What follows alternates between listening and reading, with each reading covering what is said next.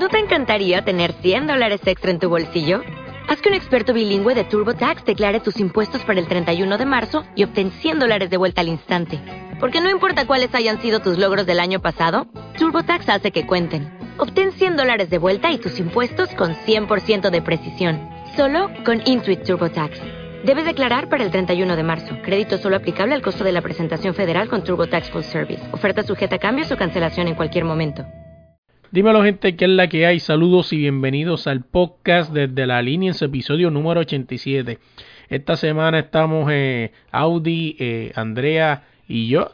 Le metemos un poquito a los deportes, no dejamos afuera el hecho histórico de que pues las peladas de gallo en Puerto Rico ya son ilegal eh, hablamos sobre NBA, hablamos sobre el clásico, hablamos, tuvimos nuestro tema libre, Andrea habla un poquito de lo que estuvo pasando en la Federación Venezolana eh, allí en Venezuela, ¿verdad? Y un par de cosas más. Oye, nosotros nos consigues en todas las redes como desde la línea PR y en tu plataforma de podcast como desde la línea podcast. Vamos allá.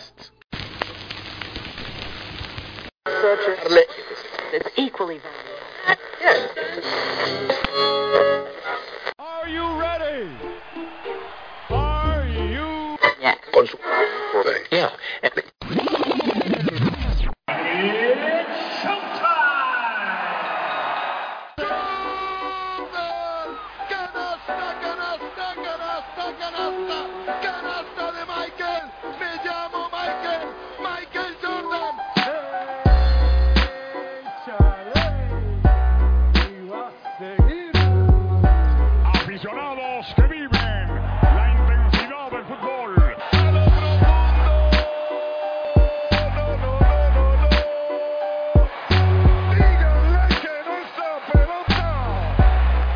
Dímelo gente, que es la que hay. Saludos y bienvenidos al podcast desde la línea. Oye, si me escuchan un poco raro, no fue que me di un pase de perico, es que estoy enfermo y bueno, pero seguimos aquí. Dímelo Audi, dímelo Andrea, que es la que hay. Todo bien. Todo chévere, ¿cómo están ustedes por acá? Ya tuve otra noche más aquí en, en aquí en Estados Unidos con el frío, ¿verdad? Y bueno, eso es parte de... Eh, oye, vamos a arrancar rapidito, vamos a salir rápido de algo que a usted no le gusta mucho, pero esto lo, tocamos rápido. Vamos a hablar de la Liga Española. Esta semana fue el clásico, ¿no? El juego más importante. Mucha gente dice que es el clásico más importante del mundo, otra gente dice que uno de los juegos más importantes, pero fue Real Madrid versus el Barcelona, que terminó 0 a 0. Eh, mucha gente habla de que no fue un juego competitivo, ¿no? Otros dicen que pues cada cual da su opinión, ¿verdad? Porque cada cual este piensa que su equipo fue mejor que otro. Al final del día terminó el marcador 0 a 0 y pues nada, ese, básicamente eso fue lo que pasó en la liga esta semana importante. No sé si tengan algo que opinar, si no nos vamos del tema. Lo que pasa es que piensa que la gente te, eh, dice que no tuvo gran gran espectáculo porque obviamente terminar empatados en una en una en un clásico eh, Madrid versus Barcelona, pues es como, mm, no es lo que los fanáticos quisieran ver. Los, fanáticos quieren ver esa rivalidad, quieren ver eh, ese quién es el mejor y por supuesto al terminar en empate también no te suma muchos puntos en la tabla al final del día. Yo creo que eso es el detalle que a lo mejor a los fanáticos no les guste que haya quedado en empate. No, y pues todo esto que, que se prestaba para que el Barcelona golear a Real Madrid, ¿no? Pues sabemos que el Barcelona tiene un mejor equipo ahora mismo y el Real Madrid pues no anda por, por sus mejores tiempos, ¿no? Que se pintaba por un 5-0, un 6-0, pero al final terminaron empatados. Bueno, tú sabes que desde que se fue Cristiano la Juventus, eh, la gente del Real Madrid queda ahí como sentida y les hace falta un poquito más a ese equipo. es como pasan, eh, obviamente, en, en, muchos de los equipos cuando ya tienen un tiempo jugando juntos y están engranados y se le va una pieza, necesitan un tiempo de, de reestructuración. Y eso es muy importante en todos los equipos, pero ya hablando en cualquier deporte. Cuando a mí... Eh, sea baloncesto, sea fútbol, sea béisbol, se me va una pieza importante, por supuesto que para los entrenadores es el peor momento. Ellos eh, tienen que buscar de volver a engranar todas esas piezas y suplantar esa pieza importante que se va. que fue en el caso del Real Madrid con la partida de Cristianos a la Juventus. Bueno, ya sabemos que la Juventus pues eh, obtuvo ese gran jugador allí y no sé si ustedes vieron ese golazo monstruoso que, que hizo Ronaldo hace un poco. Bueno, sí, sí, lo, por lo menos yo lo vi y Audi, tú me imagino que quizás lo viste. No te lo disfrutaste, me imagino, ¿verdad? no, no soy fanático de, de Cristiano. por lo tanto, pues por lo tanto, no te lo disfrutaste, hay uno más, ¿verdad? Pero lo viste, ¿no? O sea, fue de una manera bien, se elevó de una manera sobrenatural, eso sí hay que aceptarlo. Yo últimamente he estado desconectado de todo lo que se llama casi todos los deportes, pues por, por cosas obvias, pero esperamos pronto estar otra vez eh, en, en, el mismo lugar, en el mismo sitio, pero pues no tuve el honor de verlo, pero lo más probable a lo mejor me hubiera gustado. Sí, fue un buen gol. Sí, porque no soy fanático de un solo jugador. Mala mía. oh, mala mía.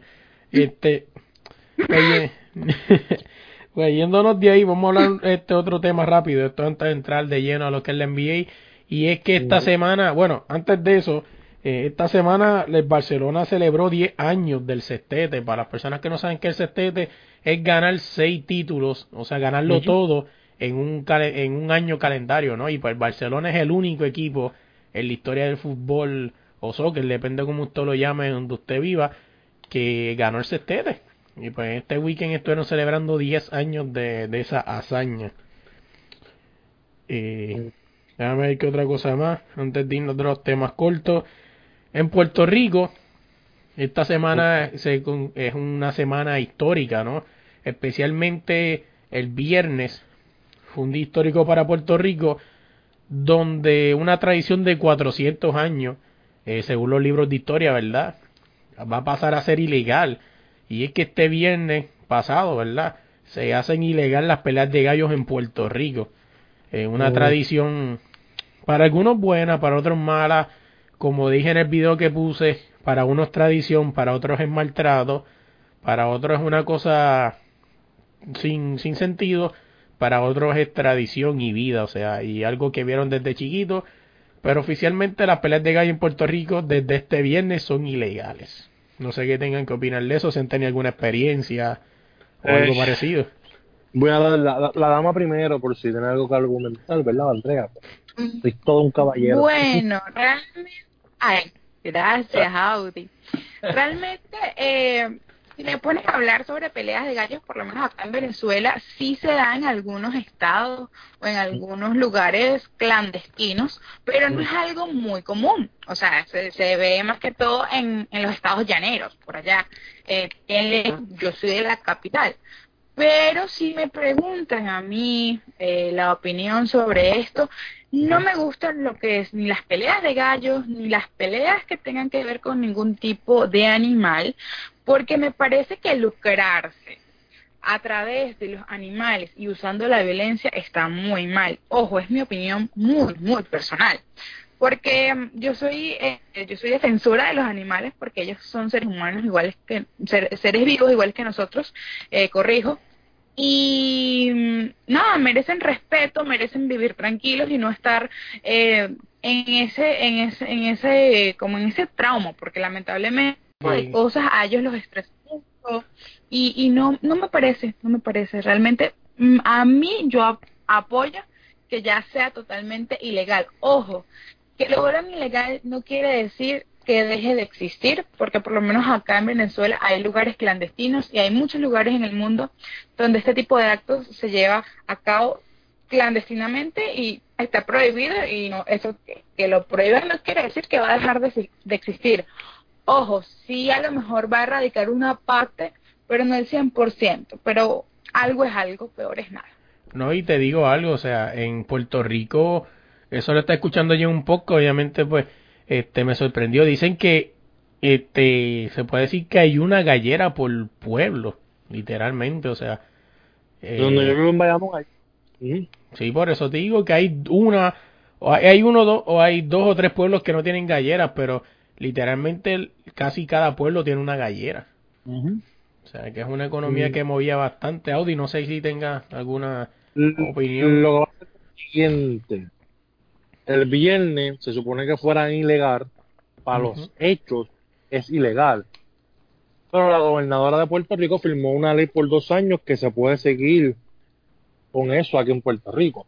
La pregunta es, ¿qué entonces es lo que va a pasar ahora, verdad? Porque como ella se quiso ir por encima eh, de lo que habían firmado en Estados Unidos, que estoy de acuerdo, creo que nosotros somos una isla o algo así, y pues las decisiones las debemos tomar nosotros, porque ya que nosotros no tenemos el voto de un presidente, pues creo que nosotros deberíamos decidir lo que nosotros queremos en nuestra isla. Por eso son otros 20 pesos. Yo estoy de acuerdo con Andrea, yo pienso igual, para mí las peleas de gallo no componen nada. Ellos dicen que eso es naturaleza del gallo, que yo no sé qué, que bla, bla, bla. Eso no es una naturaleza de un gallo porque tú puedes ver gallos afuera sueltos y tú no los ves peleando. Así es. Este, en contra de eso, porque para mí eso es un maltrato animal, independientemente de que mueva la economía, de que gane tanto dinero, creo que ellos pueden hacer otras cosas, porque no pueden tener a dos hombres a pelear allí, a ver. Y pienso lo mismo, o sea, para mí eso está mal y la deben quitar y ya está.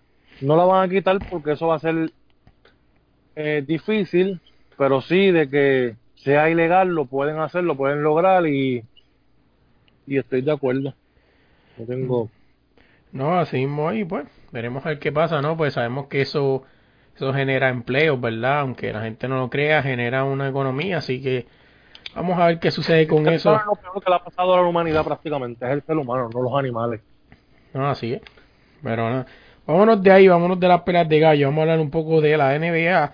Pero antes de empezar con la NBA, esta semana pasó algo interesante y este dato lo saco de la página Baloncesto en Tacones. Y es que el 21 de diciembre de, de 1891, el profesor de educación física eh, James Naismith inventó el baloncesto. O sea, este baloncesto, este deporte no que, que genera pasiones. Eh, genera. James. ¿Ah? James. Sí, James, como le dicen por ahí, pero es James. James Naismith, o como se diga el apellido, eh, fue quien, quien, inventó este deporte, ¿verdad? Que genera pasiones. Eh, un deporte, ¿no? Que, que, que vemos que existe un mundial donde todo el mundo ve, tiene la mejor liga del mundo que es en Estados Unidos. Bueno, eso es debatible, ¿verdad? Cada cual piensa que la liga local de su país es la mejor, pero pues todos sabemos que pues la... No pienso que la mía sea la mejor. Perdóname. bueno, bueno, bueno.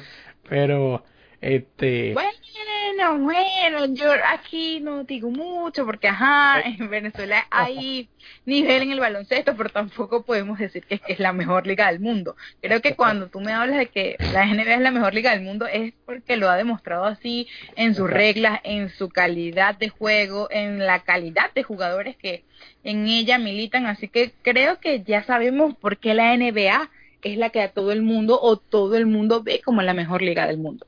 Bueno, pero jugadores como Luca Doncic hacen ver que la NBA es fácil jugar porque Luca Doncic viene de...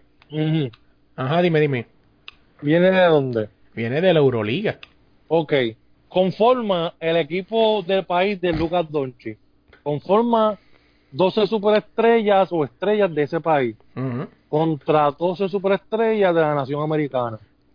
¿Quién va a sacar de la cancha a quién? Bueno, eso yo creo que está dicho. Ellos pueden poner hasta los calentadores, hasta los... Por lo tanto, es lo que está diciendo ella, está diciendo que eso mismo, o sea, Estados Unidos, pues para mí es una potencia, ser la mejor liga del mundo es Estados Unidos, porque pueden barrer cualquier equipo de, de, de, cualquier país, con sus dos, dos, 12 estrellas nada más. No, así mismo es. Ojo, yo, Ajá. yo, lo, yo lo digo porque viendo como, o conociendo el baloncesto, pienso que la NBA como liga ha desempeñado un, un, papel importante que nosotros en otros países, por lo menos en los países latinoamericanos, no tenemos, que es el apoyo a sus categorías menores.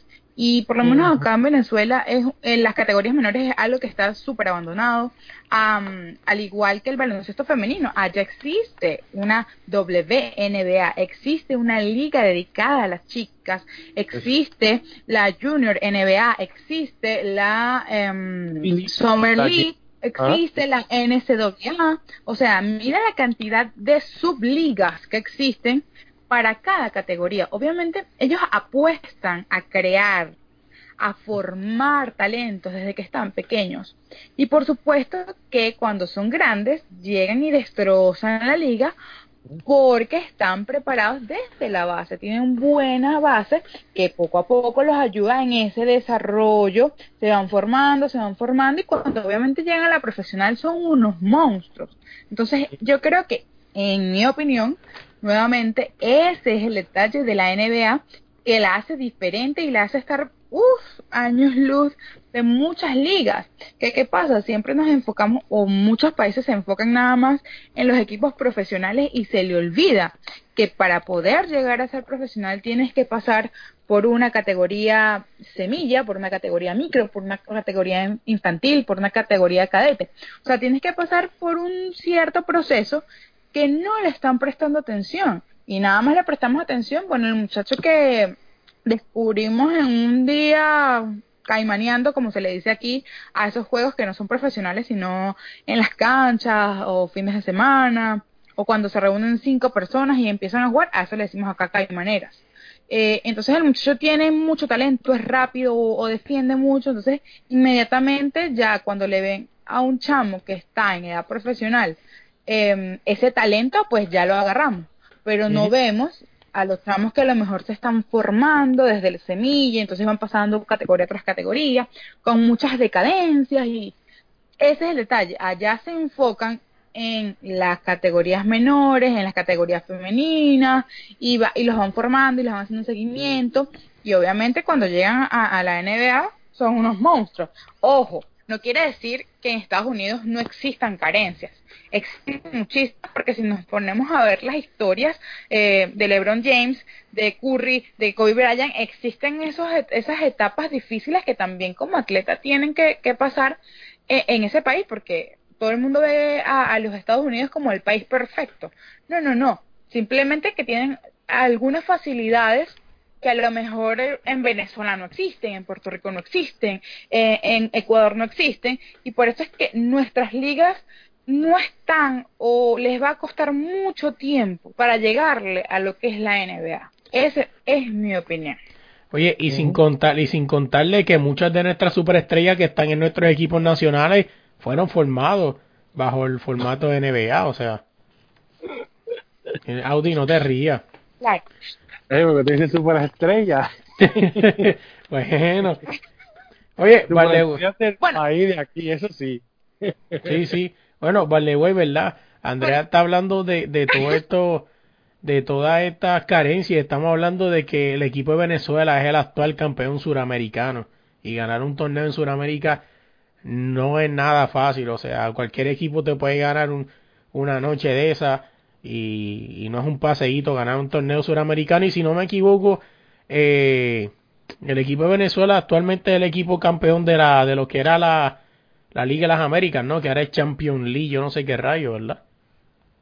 Eh, no, actualmente no. Fuimos campeones hasta, si no me equivoco, hasta hace, no esta que pasó, sino la anterior. Fue que, no, la anterior. Hay un, un, un lapso no recuerdo.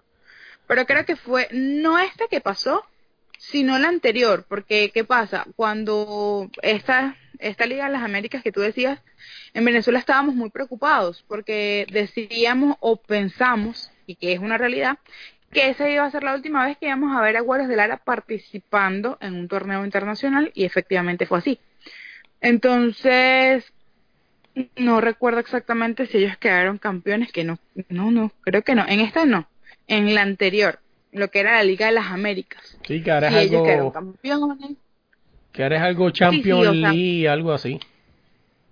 Sí, ellos hicieron el cambio de formato. A mí me, a mí me explicaron ese cambio eh, donde ellos lo que ahora es como que una reestructuración de su formato, la manera de clasificar en la siguiente ronda y em, la manera de, de ganar. pero, eh, y bueno, un cambio de nombre. Eso pasa mucho cuando a lo mejor las ligas necesitan una reestructuración o los torneos necesitan una reestructuración. A la Liga de las Américas le pasó así.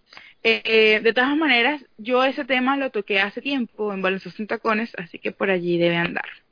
No, y no solamente eso, que lo que vi que ahora se juega como, como la Champions League de soccer, no, ahora tu equipo va y juega en tu casa y juega en la casa del otro.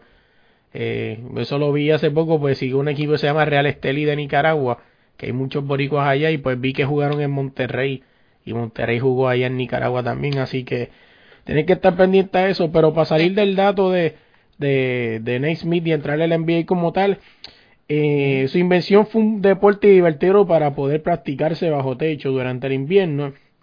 Nate Smith describió las reglas originales del baloncesto, fundó el programa de baloncesto en la Universidad de Texas y durante su vida pudo ver el baloncesto adaptado como un deporte de demostración en los Juegos Olímpicos de San Luis en el 1904. Y de verdad que es algo interesante, ¿verdad? Mucha gente no sabe de dónde salió ese deporte que hoy en día juegan, así que si quieren buscar más información, el teléfono no se hizo solamente para ver pornografía y, y estar en las redes, también puedes ir a Google y poner cómo se fundó el baloncesto. Ah, de la experiencia Vamos. Miren, realmente eh, yo estoy, yo como fanática, como estudiante de periodismo y persona que habla de baloncesto, estoy muy agradecida con el profesor Jane Naismith por crear este hermoso deporte, bueno, que hoy en día es una pasión enorme para mucha gente que mm, hasta en el 2013 eh, había 450 millones de jugadores que practicaban baloncesto. imagínate esa cantidad. Ojo, no se ha hecho una un nuevo estudio desde el 2013 al 2019. Me imagino que el incremento fue bárbaro. Aquí en Venezuela amamos el baloncesto y, y bueno, es un deporte precioso que yo amo y que para mí siempre va a ser el mejor oyentes de fanáticos del fútbol, del béisbol, de, de, otros deportes, pero para mí el baloncesto siempre va a ser el mejor deporte de todo el mundo. Oye, y no solamente eso, que estamos hablando de el baloncesto es bello y más bello es cuando dan ese foul y se se enredan a pelear, mentira, eso no, eso no, eso no va. Así como Audi cuando daba esos palos en el aire. Y, pero lo que pasa es que eh, yo no daba palos, daban palos, por lo general, pues yo era el que aguantaba el cantazo. Lo malo de Audi es que cuando te daba ese cantazo que tú mirabas para atrás para frontear y te das con ese hombre de 6'2, 6'3, tú decías, eh, Vamos a dejarlo así, vamos a jugar baloncesto. Oye, oye, vámonos de vámonos del NBA, o sea, de los juegos más importantes de esta semana. De los que. Háblame de tus Lakers. No, que ahí tú me estás hablando de Lakers ni que Lakers. eh, uno de los juegos más importantes de esta semana, lo estoy buscando aquí, fue los Lakers versus los Bucks. Este juego fue el jueves, ¿no? Que se jugaba la racha de, de, de más ganados, ¿verdad? Que lo tenían los Bucks por el este y los y los récords y los Lakers por el oeste. Eh, los Bucks alzándose con la victoria 111 a 104. Eh, uno de sus mejores jugadores lo fue. Eh, ahora lo busco rapidito, discúlpenme que estoy viendo la mismo. Ya ni antes Tocumbo, que se fue. sí, que se fue 5 de 8 de 3. ¿Cómo?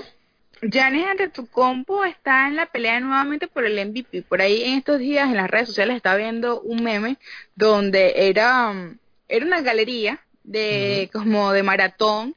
Y entonces ponían a LeBron que le estaba pasando el, el, la varita o el cetro que usan en, en atletismo a Anthony Davis y, y, él se la pasaba a, ante tu compo que estaba de primero. O sea, ante tu compo es uno de los jugadores más completos hasta ahora de la NBA para mí. Y bueno, también, y viene a ser también, viene de ser MVP en la temporada pasada. Pienso que es uno de esos jugadores que poco a poco se va dando a conocer y suena cada vez más y más y más y más y más y más y más. Porque por lo menos ante tu compo eh, sonaba mucho, pero en la temporada pasada dio una explosión y se ganó una cantidad de fanáticos y admiradores importantísima. Realmente yo, en lo personal, me quedé con las ganas de ver jugar ante tu combo frente a Venezuela en la Copa Atlas Challenge que jugamos hace poco este año y mm, él no ante tu combo no lo no lo metieron a jugar pero para mí ese ha sido bueno un juegazo ver al, al griego enfrentarse a, a mi selección no y no solamente eso que que estamos hablando algo que creo que hablamos hace poco en el podcast y estábamos criticando de Gianni que es un punto importante el tiro de tres. Gianni supo desarrollar el tiro de tres mucho más antes que LeBron. Eso es un dato muy importante, ¿no? Ya que LeBron James tuvo que aprender a hacer el. Y, hago la comparación porque el juego de ellos es parecido, ¿no? Un juego agresivo este, a la pintura. ¿Qué? ¿Qué me vas a decir? El, claro que Gianni tuvo que hacerlo antes, antes de tiempo porque ahora mismo la liga se basa en eso prácticamente. Claro. tiros de tres cuando LeBron James estaba, cuando LeBron James entró a la NBA, no estaba eso tanto, tanto definido como, o sea, tirar la bola de en cada momento. Así es. Eso lo vino a hacer Curry, eh, Thompson con el equipo de los Warriors no hace mucho, ¿entiendes? Fue el cambio que ellos dieron a la NBA. No, así mismo es, pero te digo, o sea, el dato está. La realidad es que Anthony Davis... Eh, por tanto, lo que te quiero decir, LeBron James no lo, no, no lo implementó rápido o temprano en su juego porque no le hacía falta en ese tiempo. Gianni lo tiene que poner ahora porque ahora mismo es lo que está pasando ahora mismo en la NBA. Te, están, te, van a matar de tres, tienes que, tienes que tirar la bola de tres. Dime, Andrea. ¿Qué pasa? Yo siento, y es una um, comparativa que estaba viendo, pero ya en el baloncesto en general, no hablando tanto como de Giannis, sino que el baloncesto está o requiere jugadores integrales, jugadores que te defiendan, que te ataquen, que lancen de larga y, corta distancia. Entonces, ya necesitamos un, jugador que tire de tres, que penetre, que defienda, o sea, necesitamos un jugador integral. Entonces, esa parte él la tenía que desarrollar y me da risa porque recuerdo también un meme que vi por ahí que era la cara de Curry asustado cuando dice Curry cuando vio a los, los triples ante tu combo. Porque exactamente, eh, vemos que es un jugador muy integral y por lo menos Curry es un jugador que sí, que penetra, pero su fuerte son los tiros de tres. Entonces, cuando vemos a un jugador como ante tu combo que te lanza ahora de tres, te penetra, te defiende, te ataca, oye, eso es un prospecto gigantesco a, a llevarse eh, impresionante. ¿Y qué es lo que está buscando el baloncesto en general? Yo no lo estoy viendo nada más en la NBA, sino ya hablando, eh, porque obvio, yo, yo veo mucho baloncesto acá en Venezuela, desde los más pequeños hasta los más grandes. Y me he dado cuenta, por lo menos en estos últimos tres años, que me he entrado más en el baloncesto y, y lo he analizado más como juego. Eso, ya no estamos dependiendo de un eh, de un jugador. Hace mucho tiempo lo que buscábamos en el baloncesto o en la NBA era el espectáculo, de que un determinado jugador era el que hacía la partida, entonces ese hombre era como, no sé si ustedes llegaron a ver el príncipe del rap, y eras todos a Will, ¿saben? Ese momento donde todos tenían que pasársela a un solo jugador y ese jugador era el que hacía la jugada y era espectacular y era aquel show, no sé qué más. El baloncesto ha cambiado en el tiempo porque ha reafirmado la, la, la frase que decía Michael Jordan, que la inteligencia gana partidos, pero el equipo gana campeonatos. O sea, cuando tenemos un equipo donde todos lanzan, donde todos penetran, donde todos eh, defienden y atacan, es donde vamos a tener mayor éxito. Porque si esperamos por un solo jugador, no siempre vamos a, no, o sea, no se, no quiere decir que no podamos tener éxito. ¿Qué pasa? que es lo que le ha pasado a LeBron James en esta temporada y yo lo veo así. En esta temporada LeBron James tiene un equipo, encontró, eh, está buscando ese engranaje y lo encontró con Anthony Davis. Tiene una pareja que engrana muy bien con los otros jugadores y obviamente están jugando en equipo.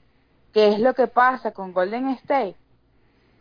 Que Golden State se quedó sin equipo, su, su, su equipo se desmembró y obviamente miren lo que estamos viendo, que, que fue, es una temporada malísima para ellos.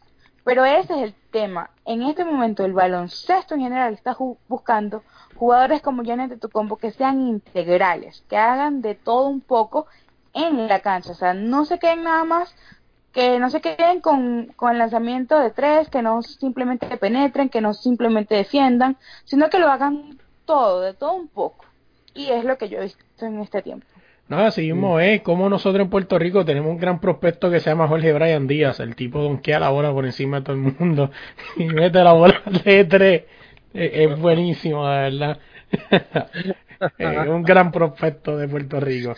Mira, este, vamos a Saluditos a los fanáticos de los Warriors. Saluditos. Los llevamos. Este... llevamos de cobra, ¿vieron?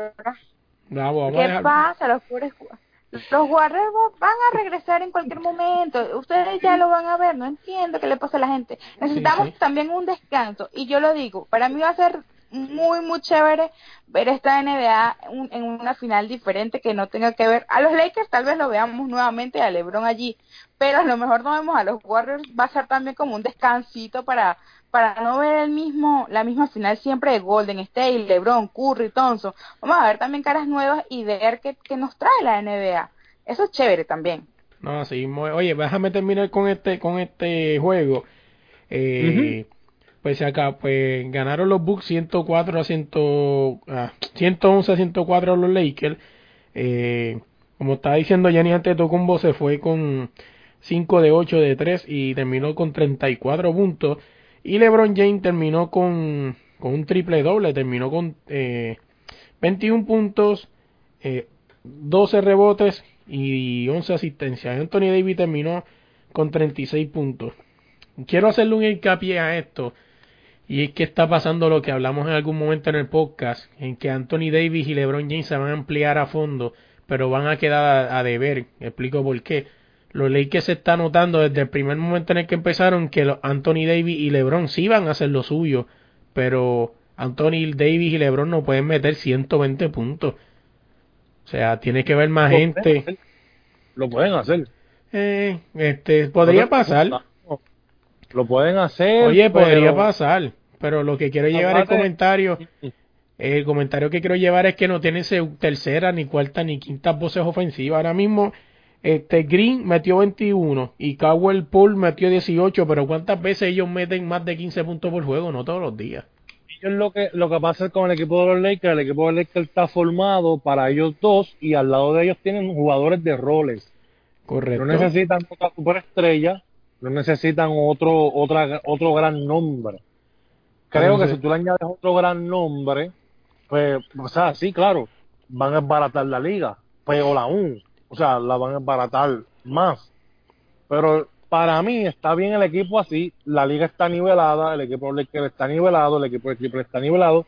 Para mí está bien así porque lo que tienen que tener son al lado jugadores de roles que tú los llames y metan 10, 12 puntitos mientras ellos hagan todo lo que vayan a hacer.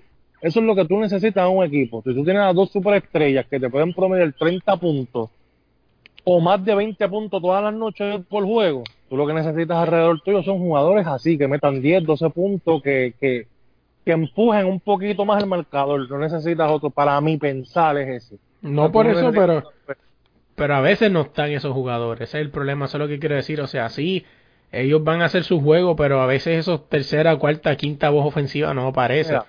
ahora mismo, como tú ves los Lakers, tú le pones otro nombre, otra superestrella a esos Lakers. Un Carmelo. Es lo que pasa. No, Carmelo no es superestrella. Carmelo no es superestrella. Pero tú le pones otro nombre al equipo de los Lakers y tú le vas a decir, mira, entreguen el trofeo. No, o sea, no hay, o sea, ya, o sea, no hay liga, ¿no? O sea, eso es lo que pasaba con Golden State, ¿entiendes? Tenían un equipo brutalmente violento que eso era temporada, denle en el título ya, desde de primera, empezando el primer, el, primer partido, denle en el título, porque tenían un equipo brutal. Para mí está bien así. En los playoffs gana el que tenga mejor estrategia, el que esté más descansado y el que o sea, sepa defender al equipo contrario. No, así es. Oye, y otro juego que me llamó la atención, yo sé que han habido varios juegos, pero verdad que hizo unos, unos ítems en los juegos que me llamaron la atención. Eh, otro que me llamó la atención fue el juego de ayer domingo donde se ha hecho el combate más grande de la historia en la NBA. Y fue que los Toronto regresaron de 30 puntos de ventaja. Tenían, estaban 30 puntos abajo, faltando 14 minutos de juego. O sea, más o menos eso del el tercer cuarto, el dos minutos y el cuarto cuarto completo. Y hicieron, y ganaron el juego. Terminaron ganando el juego eh, a los Dallas Mavericks. Eh, donde Toronto anotó 47 puntos en un cuarto cuarto. O sea, prácticamente esa gente no fallaron nada y Dallas solamente metió 21 y le terminaron ganando 110 a 107. ¿Qué? ¿Luca no estaba jugando? Eh, ¿Quién? Luca. Bueno, Luca no está jugando, que esa es otra cosa que íbamos a hablar. O sea, básicamente los Dallas Mavericks bastante bien han salido, porque mucha gente daba con que Dallas iba a perder todos los próximos juegos y ha sorprendido. Creo que este es el mm. primero que pierden después de que Lucas no está. Mm. ¿Y qué clase de pérdida? O sea, ganando por 30 puntos, hay que dar de cuenta que el NBA se acaba en el minuto 000. Eso es lo que te estaba diciendo a ti yo en el pasado podcast que te dije que para mí Lucas no lo veía como un jugador superestrella. El equipo de dos Dallas te demostró que le podía ganar a los Toronto. Estaba ganando por más, o sea, por 30 puntos, por más o menos por así. Sí, sí. Para mí, es lo que te dije, Luca para mí va a ser como un Jace Harden de la vida que va, a, que va a necesitar a alguien que lo lleve a pasar de ronda en los playoffs. Así, muy. Oye, Andrea, ¿tienes algo que, que opinar sobre ese juego del, de ayer domingo o pasamos al próximo tema? No, pasamos al próximo tema porque realmente ese juego no lo vi y bueno, lo que les puedo comentar es en general lo que yo venía o he visto en la temporada de los equipos, ¿no? Eh, Luca Doncic está dando de qué hablar y todavía es que le queda un jugador muy completo, un jugador que le queda también por desarrollarse, así que vamos a esperar y Luca Doncic ahora es que va a dar tela para cortar. Oye, y hablando de Luca Doncic, este, este weekend también decidió por quién va a firmar y decidió firmar por la Jordan Brand. Y firmó por cuatro años o sea, mucha gente dice cuatro, otros dicen cinco, yo me voy por cuatro. O sea, he visto muchas páginas que están titubeando entre cuatro y cinco. El cuatro es un bonito número. Eh, bueno, está bien, cuatro. O sea, lo firmaron en cuatro por 100 millones de dólares. O sea, y pues. Pero Pero qué te acabaste de decir. Lo, lo, firmaron por cuatro años, discúlpeme, me equivoqué. y 100 millones de dólares. Ah, te voy a decir una cosa. Aquí en Venezuela lo que tú te aquí en Venezuela lo que tú acabas de hacer se llama un chinazo. ¿Ok? Entonces, señores que nos escuchan del mundo, de Venezuela, de Puerto Rico, ya sabemos lo que acaba de suceder. Gracias. Seguimos adelante con Luca y sus cuatro años con la Jordan. Así mismo hay 100 millones de dólares, así que bueno, veremos a ver qué pasa. Vámonos de ahí hubiera quedado más épico, hubiera dicho en cuatro con Jordan. También. Yo, tengo algo que acotar en esto de ah. Luka Doncic y eh, pues, su firma con Jordan.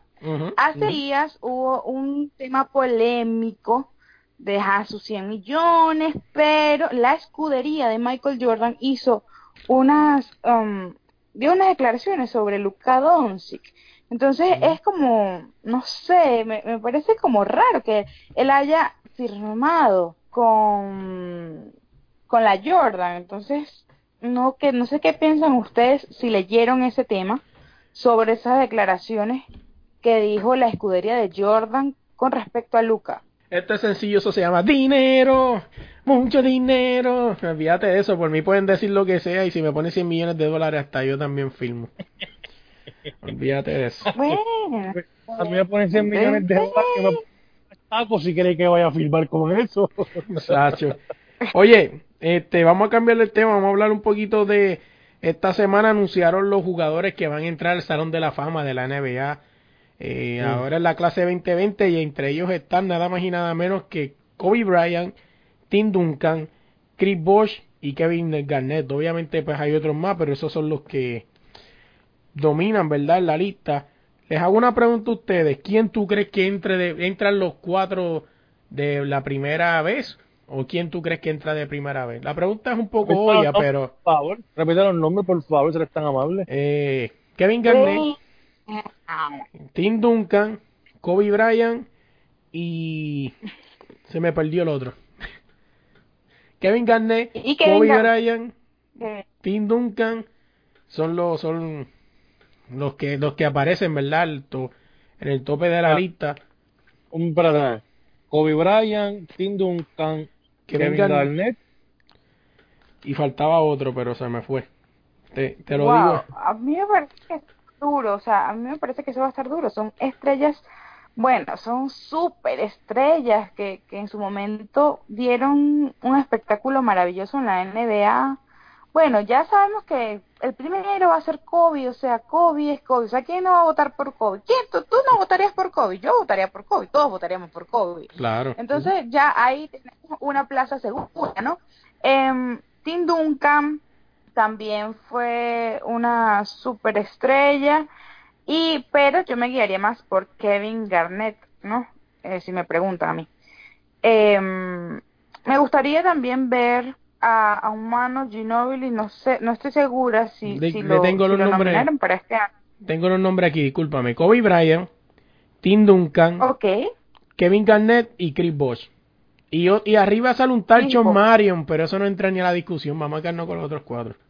Bueno, este, realmente Chris Bosh creo que es por un tema de que realmente su carrera, hay muchos jugadores que lamentablemente la salud no los dejan como que culminar su carrera como ellos quisieran. Sabemos que, que, que él tuvo que salir del baloncesto, que él dijo un día me cansé, no puedo más, o ya llegué al tope de, edad para jugar, a seguir jugando en la NBA, me retiro. O sea, realmente su retiro fue un retiro forzoso. Entonces pienso que que debería entrar allí por ese tema porque todavía le quedaba mucho y bueno, lamentablemente a veces la salud es así, un día estamos muy bien y al otro no, no estamos chévere y pues él se tuvo que retirar de la NBA así como que forzosamente Pero yo por le pregunto, pero yo le pregunto, si nosotros pudiéramos escoger a unas de esos cuadros, uno solo que entra de casco,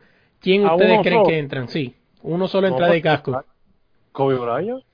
Kobe Bryant, por favor. es que como les dije, yo votaría por Kobe, tú votarías por Kobe, todos votamos por Kobe, o sea, Kobe Ahora, Bryant, a- ahora, por lo de dos. Si pudiéramos votar por dos, pues ahí fuera entonces el debate, porque entonces todo el mundo cogería a Kobe. Pero ¿quién cogería el segundo? ¿Entiendes? Es que lo que pasa, el problema fue bien grande. Siempre he dicho que Tim Duncan fue un tipo que hizo mucha historia, pero debajo de los reflectores. Mientras muchos se enfocaban en otro, muchos no saben que Tim Duncan tiene cinco campeonatos. Yo por las estadísticas cogería a Kobe Bryant y Tim Duncan. Mucha gente no sabe que Tim No. Duncan tiene cinco títulos. Para mí Tim Duncan ha sido el mejor power forward que ha pasado por la NBA en estos momentos. Mr. Este Fundamentos. fundamento fue por Greg Popovich, o sea, por Popovich. Ujú. Así mismo, Andrea, dime Yo, qué me ibas a decir. real- Ajá.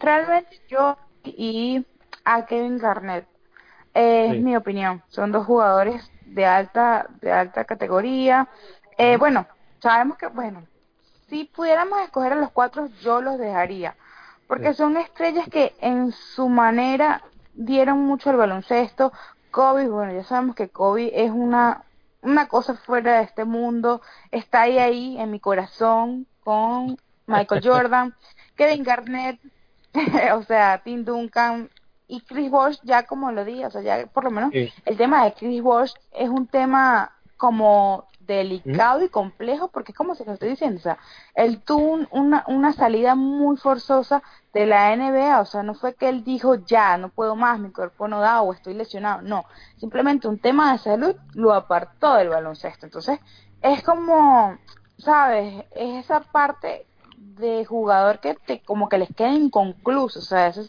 ese sin sabor que a uno no, no le gustaría, porque obviamente es ese tiempo que no pudo completar y que a lo mejor él se sentía en condiciones para, pero la enfermedad no lo dejó.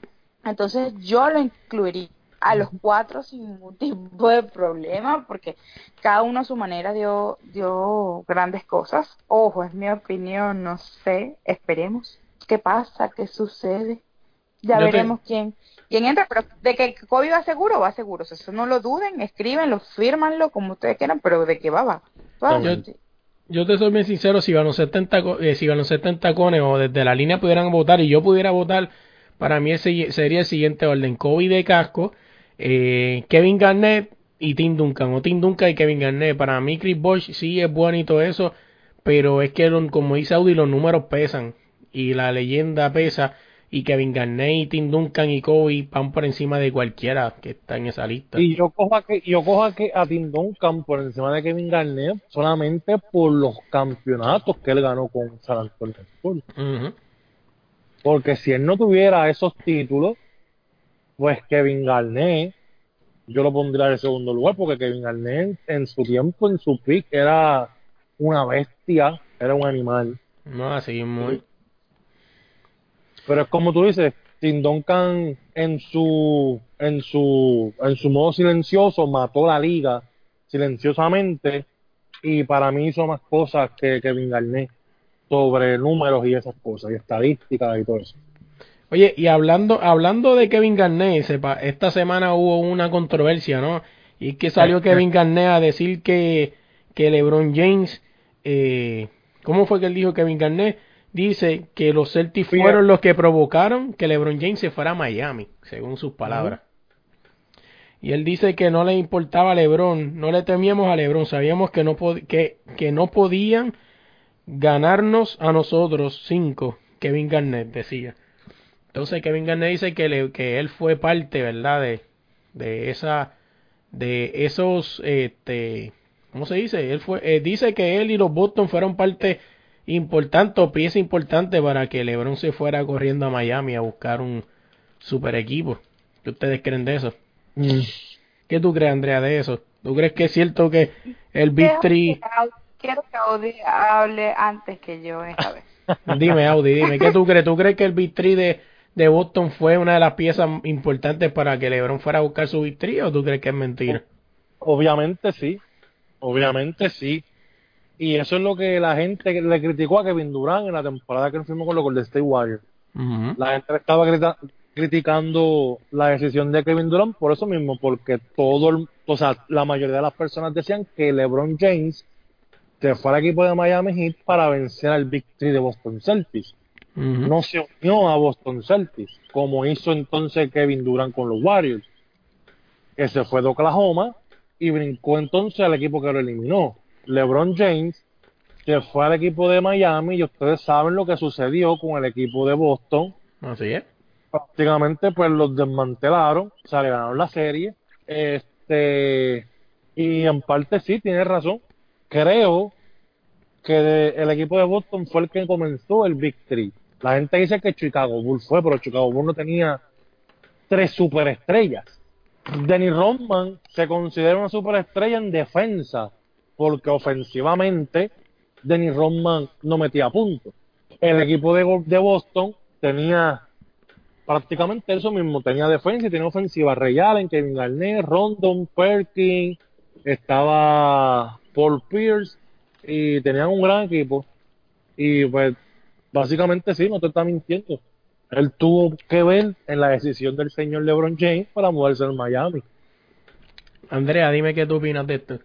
Realmente sí, porque eh, por lo menos eh, LeBron siempre ha buscado esa opción de, de, ganar campeonatos y, de ganar a otros equipos. Entonces él siempre busca como que dependiendo de la temporada, él va buscando hacer ese, ese complemento con los, con los y en ese momento entró en ese para lo para lo que estaba hablando y, lo que dijo que eh, lo que dijo Audi es cierto en lo que estábamos hablando de, de del Big Tree, o sea, es totalmente cierto. Ah, ya. Es totalmente cierto, muchachos. Ah, pues, pues, vamos para el próximo tema. Hablando de LeBron James, LeBron James ayer domingo decidió tomarse su primer juego de descanso debido a que está, está lesionado, ¿no? Eh, y pues supuestamente que estos últimos dos juegos LeBron James los jugó lesionado y pues que ya que dicen que hay un jugador que le llaman Mr. Descansín por ahí. No se sabe quién es, no se sabe quién es, no digan nombre porque nadie sabe quién es. No, no, o sea, Pues entonces, pues él dice que pues, pues que se va a tomar descanso, güey. Yo pienso que al final del día, eh, yo creo que LeBron James sí tiene mucho más merecido un descanso que Kawhi Leonard. Los años pesan, eso lo sabemos. y pues, Así se llama. ¿Qué? Se llama. Sí, sí. Se llama así. Descansín le dicen, descansín. Eh, Oye, es algo, es algo tan, tan cabrón que a un jugador lo consideren el mejor jugador de la NBA y descanse tanto en una maldita temporada. Así es. O sea, eso es como decir que tú, que tienes la posibilidad de ir a una cancha a verlo jugar, y tú vengas y compres ese boleto para irlo a ver, porque queda cerca de donde tú vives, y el cabrón decida, y perdonen la palabra, gente, pero que el cabrón decida no jugar ese día. Está brutal y tú gastes el dinero para poderlo ver porque eres fanático de la eres fanático del baloncesto y te gustaría verlo jugar en vivo. No, está brutal, la verdad que sí. A mí me parece realmente este tema de, LeBron que él se, se exige mucho, ¿verdad? Él como jugador, yo creo que en el, último podcast que estuve con ustedes hablamos de este tema de LeBron y de esa exigencia que tiene él con, con con sus entrenamientos y ese tipo de cosas, y que a la hora de tomarse los descansos, él como que lo postera el mayor tiempo posible. Ahora bien, Kawhi Leonard es como que esa parte ha decepcionado a muchas personas. ¿Por qué? Porque sabemos que Kawhi es un jugador magnífico, tiene muchas cosas a su favor, pero todo el mundo está esperando algo diferente para esta temporada, viendo los resultados que tuvo en la temporada pasada. Y ahora lo que vemos es el descanso. Exactamente, los fanáticos se decepcionan. Ojo, yo creo que por lo menos, no sé, corrígeme tú, Melo, si realmente es así, que los fan cuando tú vas a comprar una, una entrada en la NBA, como que te informan cuando no, incluso cuando no van a jugar estrellas de la talla de, de Kawaii, te bajan al precio de la entrada porque no es un, o sea, como que al no estar él en cancha, le baja el nivel de, del juego, o sea, a, la hora de comprar entradas. No sé si eso es verdad. Fíjate, yo no. Me comentaron hace yo no he ido a un juego de NBA todavía, o sea, voy a, a, División 1, que es el que me queda cerca, pero acuérdate que existe algo que se llama nos reservamos el derecho de admisión, o sea, y pues tú compraste. No, para, no, y para mí es como, ¿cómo te digo? Eh, ay, Virgen, esta vez, o sea, si la gente se queja. Eh, ah, tú vienes, un, un, ejemplo, el juego es mañana y tú vas a la cancha y es ahí que y es ahí en el momento que deciden que él no va a jugar, o sea, en todo momento él está pautado para jugar ese día. Entonces, cuando ustedes cuando ellos llegan a la cancha, ahí es que entonces ellos dicen, mira, este jugador no va a jugar porque está supuestamente lesionado o lo que sea. Y lo sacan de la lista de roster. Para mí es así. Pienso yo que es así. A menos de que obviamente pues tenga una lesión grande, como en el de Marco Cousin, por ponerte un ejemplo, que todo el mundo sabe que lleva tiempo sin jugar, pues ya tú sabes que no va a jugar, o sea, no lo esperes porque no lo vas a ver. Pero o sea, bueno, no sé si tenga de Marco sin fanáticos, pero... Eh... También, o sea, habría que también ponerse a analizar un poquito por qué tanto tiempo de descanso. Existe a lo mejor una lesión por allí que, que es lo que mantiene a, a Kawhi de descanso y ellos como equipo no lo quieren decir para no alarmar a los seguidores o a los fanáticos o es que simplemente Kawhi, vamos a decirlo coloquialmente, se las echó al hombro esta temporada. Porque ah. tanto descanso, o sea, hay que buscar también el motivo del por qué tanto descanso. O sea, porque, ajá, vemos, bueno, descanso esta noche no importa. Esperamos el próximo juego. Bueno, descanso esta noche no importa. Esperamos el próximo juego. Pero, ¿cuál es el motivo de tanto descanso? A mí me parece que ahí hay un trasfondo que, no, que nosotros no sabemos eh, y que bueno por supuesto que, que la gente que, que, está alrededor tampoco te va a ir a decir no bueno mire es que este es que el hombre está lesionado mal mal mal y necesita descansar pero a mi mm. parecer ¿qué pasa? Eh, a veces los equipos prefieren manejarlo así para no crear como que esa incertidumbre o ese estrés en los fanáticos de que, bueno, el, el hombre que nos tiene aquí punteando está, está lesionado o no sé, no sé. Ahí hay que buscar como el motivo de por qué tantas faltas, de por qué tanto descanso, qué está pasando con Kawhi para, para que esto pase, porque como les digo, vean la diferencia entre LeBron. LeBron está lesionado, pero él estando lesionado le da largas a ese descanso. Él lleva ese descanso y agarra eso, agarra como un rodillo y lo estira hasta sentir que de verdad no puede más y necesita descansar. Entonces hay que ver qué está pasando allí. Audi, dime, ¿qué me vas a decir? Yo, para mí, no, o sea, no puede estar lesionado porque él escoge el juego que él quiere jugar. O sea, él dice, voy a jugar con los, ah, los Lakers, pues juego con los Lakers. Eh, o sea, y, si te pones a ver, fue desde el principio de la temporada, ellos jugaron con los Lakers, ese primer juego, como si fuera una final de la NBA. Ellos fueron bien agresivos, jugaron duro, jugaron pro fuerte. Después de ahí empezó él a hacer eso mismo. Para mí, es que para mí tiene los humos trepados de que la gente le dijo que él era el mejor de la NBA, que él era mejor porque él, porque él juega defensivo bien y en la ofensiva también, o sea que él hace los dos trabajos de, de, de los dos lados de la cancha. Si, para mí si llega a ser lesión, no estuviera jugando como lo está haciendo, entiende que me pierdo este juego, después juego el otro, después no juego el otro ni el otro, pero el otro juego, entiende O sea, para mí no, no jugaría así. Porque tienen a Paul George. Bien, ¿entiendes? O sea, creo que no tienen excusa. No, así es. Entonces, siento que es eso que dice Audi también. O sea, y como digo aquí, creo que realmente se echó al hombro como que esa frescura, como que yo soy el, el papito mi rey, pues el papá de los helados, como diríamos aquí en Venezuela. Eh, realmente es triste si, si, si es ese escenario, porque deja un poco en entredicho la humildad del jugador, ¿no? Y que obviamente también lo baja del pedestal en que lo tienen muchos fanáticos porque, ajá, si eres muy bueno, pero yo te quiero ver jugar, yo no te quiero de descanso. O sea, yo te quiero ver en la cancha, yo quiero verte porque exactamente eres muy bueno y te quiero ver jugar. Mm, de nada me sirve este que tú te tomes 80 días de descanso y aparezcas en un solo juego. No, porque realmente no le veo el chiste. Por lo menos hay, hay jugadores que, que uno les sigue la pista durante la temporada de cantidad, la cantidad de números que hace, eh, los juegos que va o la noche que va teniendo en cada juego.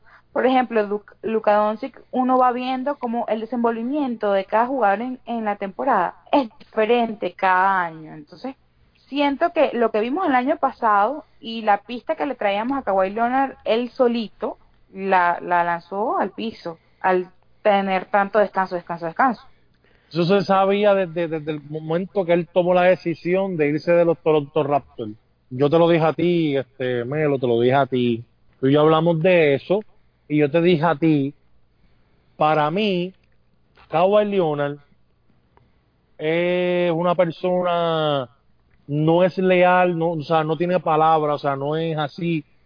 Porque es lo que te estoy diciendo, o sea, los Lakers esperaron que anunciara que se iba para los Clippers para entonces ellos seguir buscando jugadores. Si te pones a ver, los Lakers quedaron ahí en esa encerrona con Kawhi Leonard y lo que Kawhi Leonard hizo fue que no, voy para Toronto, voy a hacer esto aquí y cuando termine de aquí, pues yo digo a dónde me voy a ir. Todo el mundo pensaba que era Los Ángeles Lakers, pero terminó yéndose para los Clippers. Entonces los Lakers quedaron en eso, como que el hombre dio su palabra, que cuando se ordena con ellos, pues los iba a avisar, bla, bla, bla. Pues entonces, para mí entender, él hizo, o sea, él es así, él es como un niño así de, un niño no, un hombre así de que, pues, está creído, crecido, se ve calladito, pero es así, o sea, para mí entender. No, y pues, veremos a ver qué, qué sucede con eso, ¿verdad? Y con Mr. Descansín Kaiwal Leonard Eh, vámonos de ahí, vamos a hablar de otra cosa. al final de todo no ganan los Clippers, gente, apúntalo ahí. Eso sí es verdad, o sea, así que veremos a ver qué sucede, ¿verdad? Vámonos de ahí, vamos a dejarle en bien un rato, que hablamos bastante. Vamos a hablar un poquito de... Salió la noticia esta semana, ¿verdad? Que el Team Rubio se anticipa que vuelve para el Clásico Mundial del... ¿Con Yadier? Con el 2021 Yadiel podría ser, tiene que ser su último Clásico Mundial. Eh, mm. De por sí, ya Yadiel Molina casi no está jugando en los Cardenales, lo tienen ahí repartiendo la los, los Gator y todas esas cosas, juega más que dos o tres juegos. Eh, eso fue la temporada pasada. Sí, bueno, este está jugando, pero lo tienen como un juego, no, no juego. Pero están jugando, están, están bueno, en verdad, discúlpame, la temporada, perdóname, la temporada pasada. O sea, la temporada pasada pues él jugó unos juegos sí y otros no. Y pues se anticipa de, de que supuestamente hasta ahora se rumora de que eh, como te digo, se, se, se rumora de que el clásico mundial puede virar para el Irán Bison. O sea, eh, todos sabemos, ¿verdad?, que el clásico mundial se juega en diferentes sedes. Y pues una de ellas podría salir Irán Bison, que sería brutal, ¿verdad? Y imagínense en el ambiente cómo fue ver el Team Rubio jugar en Estados Unidos. Imagínate en un juego de Irán Bison. Que yo pienso que la, MLB Obviamente no creo que ponga el, como estadio final el Irán Bison, porque si llegan a la final podría verse como un complot, ¿no? Pero debe ser interesante ver jugar a Puerto por lo menos que sí dejen jugar a Puerto Rico en Puerto Rico, aunque sea una de las fases eh, del, del torneo. Eh, debe ser interesante. Y pues, además de que vemos que, que ¿cómo les puedo decir? No, que vemos que, que pues todo el mundo se quedó con ese mal sabor de que Puerto Rico no ganó, pero pues a este año vuelve el mismo equipo, ¿verdad? Asumo yo que vuelve el mismo equipo con mucho... Bueno, el, año, que, viene. Bueno, ni el eh, año que viene porque el año que viene es 2020, sino el otro. Correcto. Así que deben virar para atrás, ¿verdad? Con mucho más experiencia y siendo este, asumimos, ¿verdad? Debe ser el último mundial de, de Yadiel Molina, porque después serían cuatro años más y pues no creo que Yadiel de aquí a cuatro años me esté por ahí en la MLB. Siempre tienen un problema con esos clásicos mundiales como soccer, béisbol. Eh, creo que deberían bajarlo a dos años porque uno se pierde a los jugadores en su en su pick prácticamente. Así o sea, un ejemplo, un soccer, tú vienes y ves a Leo Messi, a lo mejor eh, cuando se celebra ese mundial está empezando su pick, pasa cuatro años y a lo mejor su, los mejores momentos de él como tal, pues han pasado, o sea, sigue siendo bueno, pero no a ese nivel. Y yo digo que deberían bajarlos a dos porque así los jugadores tienen la oportunidad también de, de jugar, o sea, de representar a su país y, y a lo mejor llevarle una copa, ¿entiendes? No, así no es. Así que veremos a ver qué pasa con el Team Rubio. Vámonos de ahí rapidito. Vamos a hablar de música rapidito. Esto pues lo vamos a tocar rápido porque pues un tema más de acá local. Dari Yankee abrió su función número 12, pero ojo, vamos a hablar cómo es. Y es que es una función número 12, pero es especial, ¿no? Supuestamente él la abrió para niños. Y pues salieron mucha gente diciendo, me imagino que las canciones van a ser PG, gente, no sean tan estúpidos. O sea, cuando está hablando que lo va a abrir para niños, es que pues quizás sea más temprano. Que por lo que leí aquí, creo que va a ser el. Va a ser el el mismo día que él tiene concierto. Él va, a ser en la tarde y en la noche, como dice en la primera, en la función que regalo. Correcto. en la tarde y hace su, su función en la noche. La función sería la número 2 y sería el 28 de diciembre a las 2 de la tarde. Pues, básicamente, pues, creo que eh, Rafi Pina, pues, dijo que, que, que van a haber sorpresas, ¿no? Mucha gente dice que ese concierto que regaló decía una hora, iba a ser una hora y terminó siendo dos, algo así, no sé. Básicamente podría ser eso. No, yo me imagino que llevará atención, atención a, al payaso Emi, algo así, porque imagínate, si es de niño, si va a ser para niños.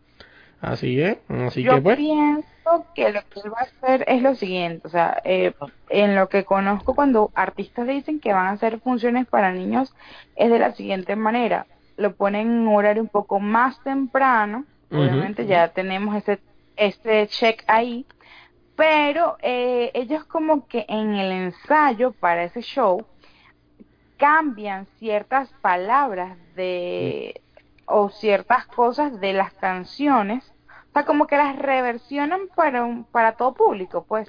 Ellos lo que hacen es una o cuatro canciones o no sé la cantidad, o sea, arman su espectáculo en base a la música que obviamente a los niños les gusta, pero cambiando ciertas cositas que tal vez no sean tan explícitas o, no sé, realmente las canciones a mí, a mi parecer, las canciones de Daddy Yankee no son tan exageradas como otras otras otros temas. Este, Exacto, como Anuel y Bad Bunny. Tan tan tan explícito o tan por lo menos hay eh, o, eh, o, a lo mejor va a cantar esas canciones de antes ahora porque se ha metido en el tema urbano pero si, si vamos al caso de Yankee puede cantar despacito y despacito es un, prácticamente un himno entonces no y no tiene nada nada bueno nada raro ni nada eh, no sé, algo sexoso, por decirlo así, o no sé. Es, esa parte de, de la Yankee yo no la veo tan, tan compleja como la de Pat Bunny o otro estilo de, de, música, porque sabemos que él es reggaetón, que ahora está incursionando en otro tipo de, de géneros, chévere, pero de Yankee, por lo menos con la gasolina, eh, llamada emergencia, o sea, ese tipo de canciones son como que un reggaetón romántico, una cosa así. Yo lo veo así. No, yo me imagino en la función de Dari Yankee, yo quiero la combi completa, ¿qué? Manzana, pera y chuleta, algo así, no sé, ¿verdad? Pues porque no, pues, no sé, asumo yo, ¿verdad? Este. Qué fuerte, qué fuerte el asunto, qué fuerte. Ay, qué clase, cabra. No, no, y en Rimis con el payaso Remy. Ay, cabrón. Oye, vámonos, vámonos ya. Vámonos ya, dígame cómo lo conseguimos en las redes. Vámonos ya. Andrea, ¿cómo te conseguimos en las redes? Pero antes de irnos quisiera tocar un tema importantísimo, Melo, que es que la Federación Venezolana de Baloncesto tiene nueva junta directiva. Antes de irnos, que es un tema importante en el baloncesto de Venezuela y quiero que toda la gente que escucha desde la línea se entere. Pues que nada, el pasado 19 de diciembre la Federación Venezolana de Baloncesto eligió nueva junta directiva, consejo de honor y consejo contralor para el periodo 2020-2024. Y el día 20 de diciembre pues hicieron una rueda de prensa donde hablaron sobre los planes o los proyectos que tiene esta nueva junta directiva. Eh, para la gente que conoce tal vez del baloncesto venezolano, sabe que aquí mm, han existido muchos dimes y diretes con respecto a la federación. Para los que no conocen, les explico rápidamente.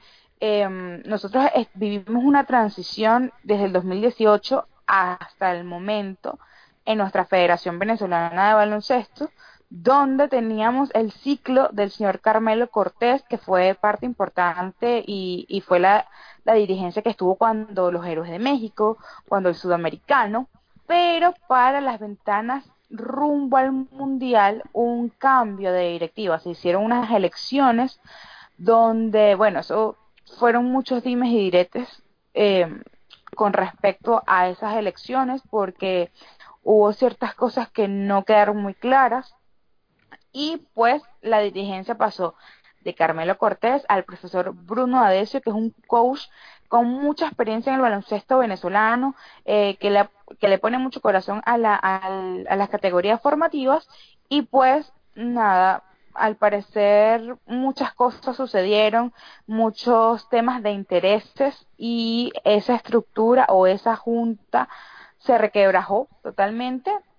Y pues nada, la, las asociaciones de acá de Venezuela que integran la Federación Venezolana de Baloncesto decidieron que no podía seguir esa, esa, esa directiva y que necesitaban un cambio. Entonces, en el mes de octubre decidieron eh, hacer una junta restauradora para que el 19 se escogiera una nueva una nueva directiva y bueno eh, lo que nos sorprendió a todos los amantes del baloncesto en Venezuela es que nada más se presentó una plancha, muchachos.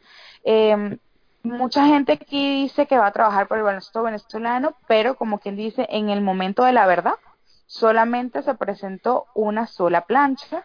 Eh, obviamente, eh, la plancha ganó con 74 votos en los tres ítems, junta directiva, eh, consejo contralor y consejo de honor con un voto nulo también en las tres en los tres ítems para un universo de electores de 97 nada más se presentaron 75 entonces ellos lo que hicieron fue ratificar a esta junta directiva que está al mando de Anthony Coelho y de todas maneras en baloncesto Tacones tienen los nombres completos y los cargos de los principales y los suplentes de, esta junta directiva y de todo lo que tiene que, ser, que ver con la dirigencia del baloncesto en Venezuela. En la rueda de prensa se dijo varias cosas importantes. Ya el 7 de enero se va a realizar la primera reunión para empezar la planificación 2020 de lo que es el baloncesto venezolano en categorías formativas, categoría de baloncesto femenino y por supuesto nuestra selección nacional que entra en año olímpico, eh, también va a participar en la AmeriCup donde regresamos al Poliedro de Caracas. El Poliedro de Caracas es una plaza muy importante para el baloncesto venezolano porque eh, allí se jugó el sudamericano y de hecho en Baloncesto Santa Cruz tenemos una entrevista con el capitán de la selección y con el nuevo director de selecciones eh, que va a salir muy pronto, esta semana ya va a salir, así que muy pendientes, eh, donde ellos nos hablaban pues eso, que volver al Poliedro de Caracas es algo muy importante porque es un gran, una gran plaza deportiva que alberga eventos importantes y ellos se van a presentar ante Argentina en el mes de febrero en la ventana de la AmeriCup. Eh, ya se hizo la primera inspección de, de FIBA al poliedro de Caracas y antes de que culmine el año van, va a haber una segunda inspección para poder ya finiquitar lo que es el tema oficial de que el poliedro de Caracas regrese. También, eh, para los que no saben, nuestra selección nacional es, es guiada por el coach Fernando Duro, un coach argentino con mucha experiencia y que, wow, el coach Duro adora a Venezuela y adora a los jugadores venezolanos y le pone el corazón como que si es la selección argentina. Nos trae mucha experiencia a la selección y pues lo ratificaron como coach de, de nuestra Vinotinto de las Alturas y también eh, como coach de selecciones en general. Él va a tener como que esa injerencia de tomar o dar su opinión acerca de lo que se debería hacer eh, las categorías formativas y la categoría femenina. Y por supuesto que el 2020 es año olímpico, así que Venezuela se prepara para buscar ese cupo a las um, a las Olimpiadas de Tokio 2020 y esperemos que esto sea así Además, que el Círculo de Periodistas eh, de Venezuela, periodistas deportivos de Venezuela, eh, votó a favor de que el Vinotinto de las alturas fuera la selección del año y su coach el director eh, director técnico del año. Así que imagínense ustedes, el baloncesto venezolano ha sido en los últimos años la selección que más alegría le ha dado a Venezuela. Estas son cosas importantísimas que están sucediendo en este momento acá. No, y, y, nosotros tenemos algo que hablar de la selección de Puerto Rico. Eh, no creo que mucho. Este, lo último que supe fue que, sí, pues nosotros somos bien democráticos, ¿verdad? Igual que en Venezuela, nosotros, eh, nosotros cogemos nuestra, nuestra, nuestra, nuestra directiva y todo eso. El último que supe de la selección de Puerto Rico es que estaban volviendo a rogarle a John Holland para que volviera y le estaban rogando también a Tyler Davis, o sea, imagínate una selección rogando a los jugadores de en vez de ser al revés, pues son jugadores que no sienten nada por representar una camisa y pues son cosas que pasan. Eso, eso pasa creo que eh, es, por un tema de lo que les estaba comentando con el mismo, el mismo tema de la NBA. O sea, necesitamos más apoyo a nuestras categorías formativas para que el día de mañana no tengamos que depender como que de un solo jugador, ¿no? Sino que tengamos un abanico de jugadores y a la hora de estos compromisos internacionales tú te sientas, o sea, o tu coach se sienta y dice, bueno, mira, tengo cinco escoltas, cinco pilotos, cinco aleros, cinco eh, centros que me van a ayudar a mí, entonces vamos todos a la cancha a ganarse el puesto para participar y, y, y, y apoyar y dar todo por el todo con, a la hora de representar a lo que sea, Puerto Rico, Venezuela, República Dominicana. O sea, representar al país es algo muy, muy importante. Pero gánate ese derecho, no es como que, bueno, vente tú, porque a lo mejor es lo único que tenemos. No debería pasar y eso es algo que lamentablemente tenemos que ir erradicando poco a poco. Y viene eso, en el apoyo de las formativas, y eso es, siempre va a ser como que mi, pelea eh, en el baloncesto en general, en general. El, país que seas, tenemos esa misma falla, entonces hay que hacer énfasis en eso. Ojo, por lo menos en Venezuela el nuevo presidente hizo un énfasis y, y lo aclaró y lo dijo en la rueda de prensa.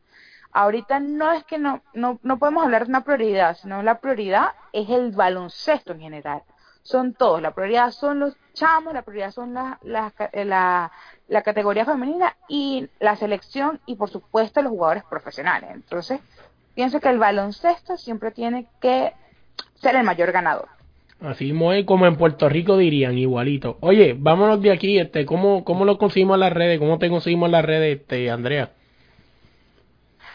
Arroba baloncesto en tacones o arroba Andy Audi, ¿cómo te conseguimos en las redes? Bueno, a mí me consiguen como el titerito de PR, no. Mentira. Mira. Mentira. no, así de. Mira, no, me consiguen como Audi Resto en todas las redes sociales, como Audi Resto en todas las redes sociales. Oye, a nosotros nos consiguen todas las redes como desde la línea PR y en tu plataforma de podcast con desde la línea podcast. Oye, gente, feliz, feliz Navidad, ¿verdad? Porque donde escuchen esto, pues va a pasar la Navidad. Eh, Próspero año nuevo, aunque todavía falta el podcast de final de año, que espero que estemos los cuadros, o sea, vamos a intentar, ¿verdad? A todo el mundo. Y que Santa Claus le traiga todos los regalitos que deseen, y si no, pues... Se portaron mal. Exactamente. Eh, otra... feliz Navidad que este año, bueno, en esta Navidad, el Niño Jesús, acá en Venezuela no se tiene como que la tradición de Santa Claus, sino que tenemos a Santa y al Niño Jesús. Eh, Que el Niño Jesús de verdad les traiga mucho amor, unión, paz, amen a su familia, celebren esta Navidad porque eh, la Navidad se trata de eso, de compartir con la gente que uno quiere, que bueno, como a lo mejor el día a día no nos los permite compartir o disfrutar ese momento, es importante celebrarlos, así que una feliz Navidad para todos. Oye, así mismo es, este, tienen que estar pendientes de nuestro último podcast del año, que va a ser el lunes que viene. Oye, la entrevista de esta semana es con Paola Ferrari. Si quieres saber quién es Paola Ferrari, eh, nada más les dejo saber que es una jugadora de Paraguay que ESPNW le hizo su propio documental. Así que eh, no es ninguna bacala, porque para que ESPNW te haga un documental, es que tiene que ser un duro de verdad, así que Paola Ferrari va a ser importante. Apellido Ferrari tiene que ser importante. Así mismo es. Este, oye, ah, eh, como dije, gracias de verdad por la oportunidad. Eh, así que sigan escuchando. Oye, y les dejo, les dejo nuestro nuevo dicho, porque ahora, y dije dicho con D por si acaso. Eh, acuérdense, gente, que si no tiene la P, no es podcast de verdad, así que no se dejen engañar. Nada, gente, saludos, se me cuidan.